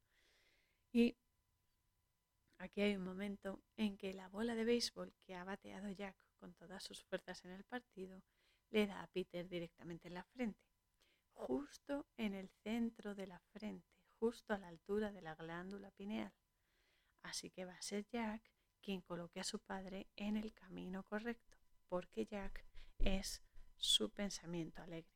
Ser padre de Jack es justo lo que consigue que Peter pueda volar. Aquí Peter se cae por el golpazo que se ha dado con la pelota y se asoma al agua para cogerla y ve su reflejo. Ve su reflejo y ve al Peter Pan de cuando era más joven. Es decir, aquí tenemos que el golpe, es decir, la situación, el problema, le hace reaccionar, es decir, le despierta la glándula pineal y así consigue ver su reflejo, es decir, reconocer la naturaleza de la realidad y recordar que es un alma en el aquí y el ahora, es decir, en el presente, que puede moldear la energía. Así que volvemos al asunto del agua. El agua es un elemento emocional, es un medio de, cambio ¿no? entre diferentes eh, realidades, entre diferentes planos.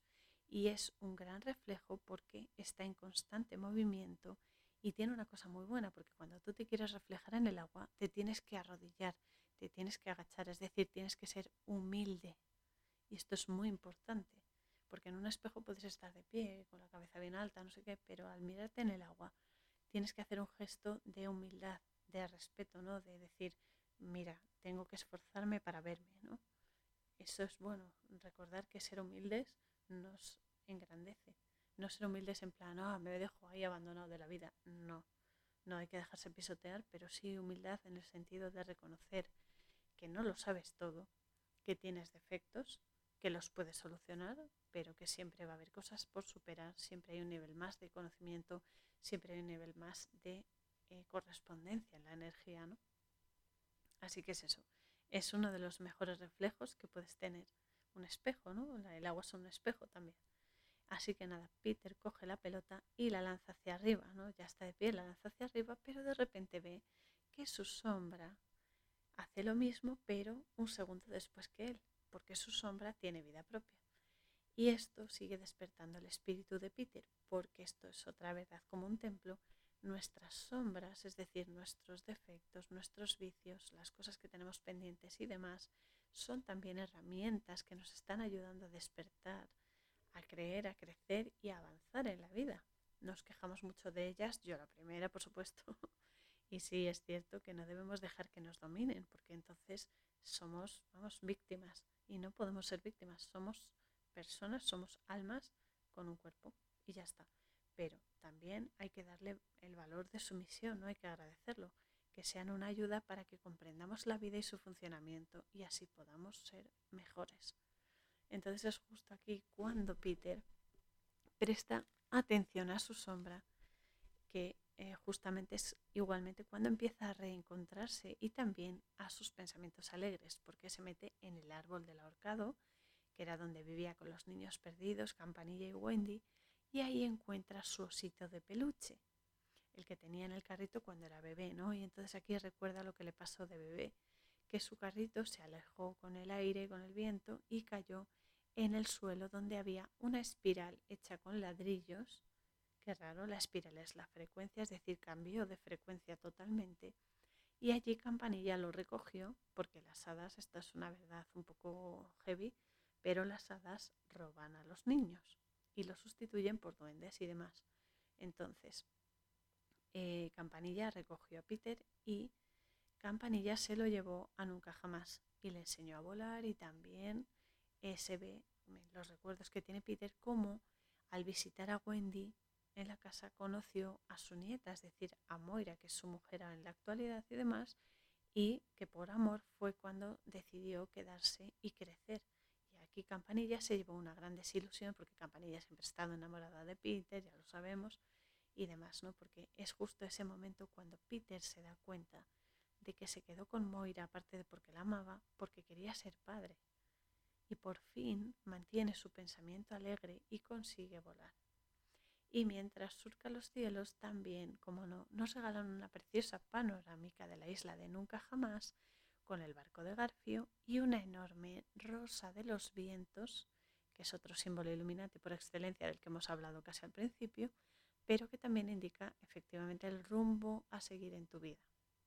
O sea, en el fondo, nosotros somos una rosa de los vientos y siempre estamos buscando nuestro rumbo. Y cuando lo encontramos, lo seguimos. Pero, claro, mm, las élites utilizan estos símbolos tan específicos para restregarnos por la cara las áreas en las que mm, dominan. Bueno, dominan porque tienen poder y demás, pero en nuestra mente, nuestro espíritu, nuestra alma dominamos nosotros, que no se nos olvide. Así que nada, Peter al final regresa con los niños perdidos y con Rufio, que, a ver, Rufio es, es un amor, es un buen tío, y reconoce que sí, que Peter es Peter Pan y que están preparando, preparados para enfrentarse a los piratas. Aún así, Campanilla, que volvemos a repetir, siempre está enamorada de Peter y tenía ilusiones de que se quedase con ella, no sé qué, consigue aumentar su tamaño por los sentimientos que tiene hacia él y besarle en la boca. Pero claro, él le dice, porque ella le dice, te amo, o sea, te quiero Peter Pan. Y él dice, yo amo, amo a Moira, a su mujer, ¿no? Él le dice que ama a su mujer y a sus dos hijos. Así que los niños se preparan, los niños perdidos se preparan a conciencia para el enfrentamiento y se cuelan en el barco y Peter le dice a Jack, a su hijo, cuando lo ve, se están enfrentando, no sé qué, y le dice a su hijo que le llevó tres días, es decir, le llevó tiempo el solapar su pasado, su presente y su futuro en el ahora, y el aquí, el ahora, vamos. Y que su pensamiento alegre es él, es su hijo, que así consiguió volar, es decir, que consiguió superar sus limitaciones y elevar su vibración.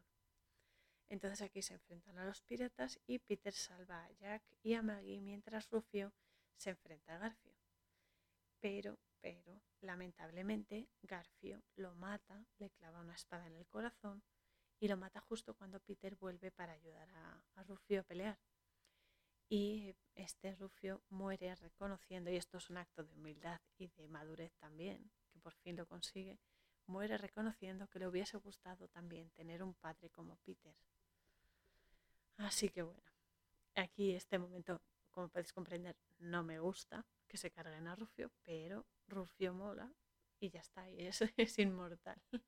Porque siempre que se les recuerde, ahí está, ¿no? Pero bueno, Peter se enfrenta a Garfio, la, el enfrentamiento final y demás, y este le espeta que todo esto no es más que un sueño y que cuando despierte seguirá siendo Peter Banning, es decir, el que vive obsesionado por el trabajo, el que bebe mucho y huye de su familia. Esto mm, pica a Peter un montón y entonces los niños perdidos contraatacan y arrinconan a Garfio con relojes sonando, con las alarmas y el tic-tac y eso. Y Garfio se pone a gritar, está histérico perdido. y en mitad del jaleo, eh, Hook clava su garfio en la tripa del cocodrilo disecado. Y lo despierta porque estaba latente el cocodrilo, pero seguía vivo. Lo despierta porque, porque, atención a esto, la maldad despierta y se manifiesta, eh, o sea, manifiesta a los reptiles, a los reptilianos, a los reptiloides y demás variedades reptilianas. Pero bueno, como no podía ser de otra manera, el cocodrilo se come a Garfio, está claro, es el clásico puro y duro. Pero bueno, Peter se despide de los niños perdidos ya al final y le deja a Carambola, que mola mucho, Carambola es un, es un amor, Le deja el mando, le da la espada y le deja el mando de todos y les agradece a los niños perdidos que creyesen en él, porque le han ayudado a conservar su familia y a descubrir quién es. Y entonces marcha con Campanilla y sus hijos de nuevo a Londres. Maggie y Jack llegan antes y se meten en sus camas y Moira y Wendy los descubren ya en las camas y demás y pues se quedan tranquilas porque han vuelto y tal. Y luego se ve a Peter dormido en la nieve del jardín bajo una estatua de quién va a ser, pues de Peter Pan. y eh, a Smee, el pirata, pero que en la realidad es el barrendero de, que pasa por la calle. Y también aparece Campanilla que se despide de Peter Pan. O sea, bueno, sí, Peter Pan, Peter Pan y Peter Pan. Y luego Peter se mete en la caseta de Nana, le da un beso, la, la perra está, la loca, la pobre la deja loca y desentierra su móvil y le dice a su compañero de trabajo que tiene que trepar por una cañería porque se ha quedado sin polvo de hadas y no puede volar. Y a todo esto, claro, la, perra Nana está flipando. está como diciendo, ¿y este qué le pasa?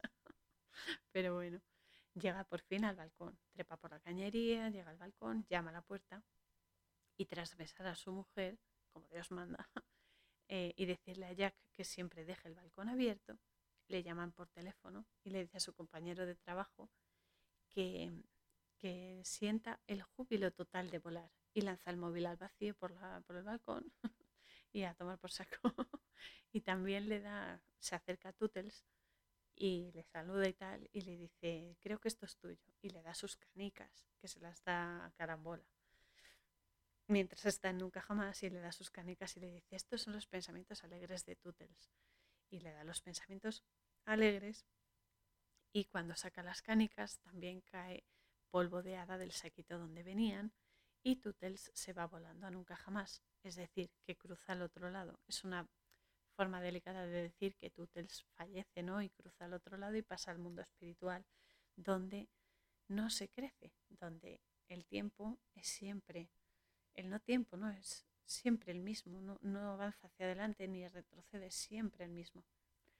Que bueno, es una forma bonita de decir que, que él va al otro lado y fallece y ya está y sigue viviendo, pero bueno. Hay, esta peli para mí es especial, es, tremenda y me encanta, me gusta muchísimo, aunque el contenido es muy potente y a veces es escabroso porque sale el, el intento de suicidio, sale la manipulación, salen los niños perdidos que son almas perdidas, son almas eh, asesinadas, o sea, es durita. Pero bueno, es como siempre en todo en esta vida, hay que aprender de lo malo y crecer con lo bueno porque somos un alma inmensa que tiene una experiencia corporal en este plano y ambos estados, el físico y el espiritual, se deben complementar de momento hasta que desencarnemos y tal. Y la virtud es esa, ¿no? Está en hallar un equilibrio más o menos o lo más cercano al equilibrio entre esos dos, esas dos polaridades, ¿no? Que estamos hechos de ambas y no podemos dejar tirada ninguna. Así que permitió soñar, imaginar elevaos y siempre echando buenas raíces, porque enraizarse es importante. Siempre, por ejemplo, siempre que se hace un trabajo espiritual o meditación o cualquier cosa, tienes que enraizarte bien para no perderte, porque ascender, por ejemplo, a la cuarta dimensión y demás, tiene también sus riesgos. No hay que ir con miedo, por supuesto, pero, pero hay que ser conscientes de que tenemos una parte física que no podemos abandonar antes de tiempo. Así que elevaos siempre echando buenas raíces que permitan un ascenso coherente y consciente y luego manifestad el bien y la verdad y la inocencia aquí abajo que hace mucha, mucha falta. Además, reconectar con nuestro niño interior es súper importante. Es súper importante. No hay que ser un infantiloide ni, ni ser un Peter Pan eh, que no madura, pero sí mantener la chispa interior, ¿no? esa, esa ilusión por vivir, esa, esa no sé, la alegría con cada cosa que hagamos, ¿no? Hay que aprender mucho de los niños. Los niños son maestros increíbles. Pero es eso, ¿no? Para, para asegurarle a nuestro niño interior que sí, que él es un niño interior que nos ha ayudado mucho, que está a salvo, que lo estamos cuidando, agradecerle su ayuda cuando todo es denso, que nos ayuda a aligerar el peso y dejarle claro que también puede crecer, que puede madurar con una buena base, un buen apoyo. Por cierto, eh, esto que no lo he dicho antes, que lo de cacarear, que dicen que hay que cacarear los niños perdidos y tal, es porque el gallo es el ave del amanecer, del, el ave de la mañana, y simboliza el resurgir desde la oscuridad, o sea, el resurgir de la luz a partir de la oscuridad, reencarnarse en un nuevo día y volver a la luz, a la claridad, al conocimiento, a la conciencia. Así que ya sabéis, hay que volar, hay que luchar y hay que cacarear todo lo que podamos y más, porque lo que no hagamos nosotros no lo van a hacer otros en ningún momento. La libertad y nuestras almas no están en venta. Hay que ser valientes y hay que avanzar. Nos podemos ir para atrás porque ya sabemos lo que hay detrás y ya lo hemos dejado.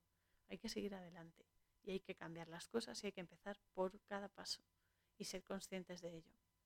Así que adelante.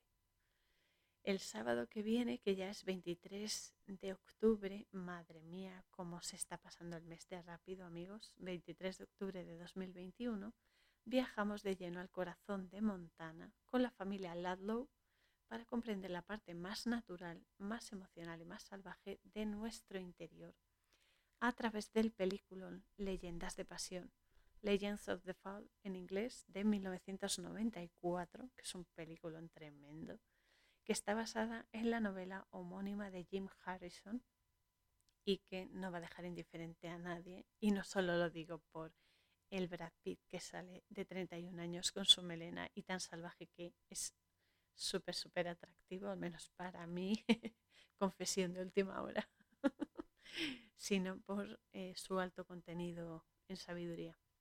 Mientras tanto, siempre ya sabéis, podéis echar un vistazo a mi sitio web coraurzon.wixsite.com barra la posada fronteriza, donde tenéis el resto de episodios del podcast y el blog eh, y webs amigas Exponiendo la verdad de mi amado Enrique Pérez, El suspiro cabal de mi ají Antonio Chávez y Autism Whisper and Psychic Visionary de William Stillman, que las tres son indispensables.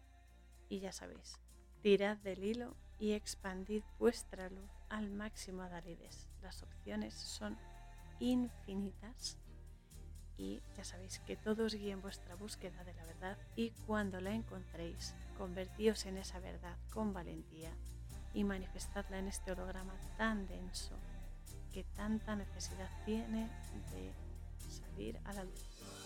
Un abrazo para todos, muy apretado, ya lo sabéis, y nos vemos en el próximo episodio. Canción Spirit of Fire, música www.50sounds.com barra es barra.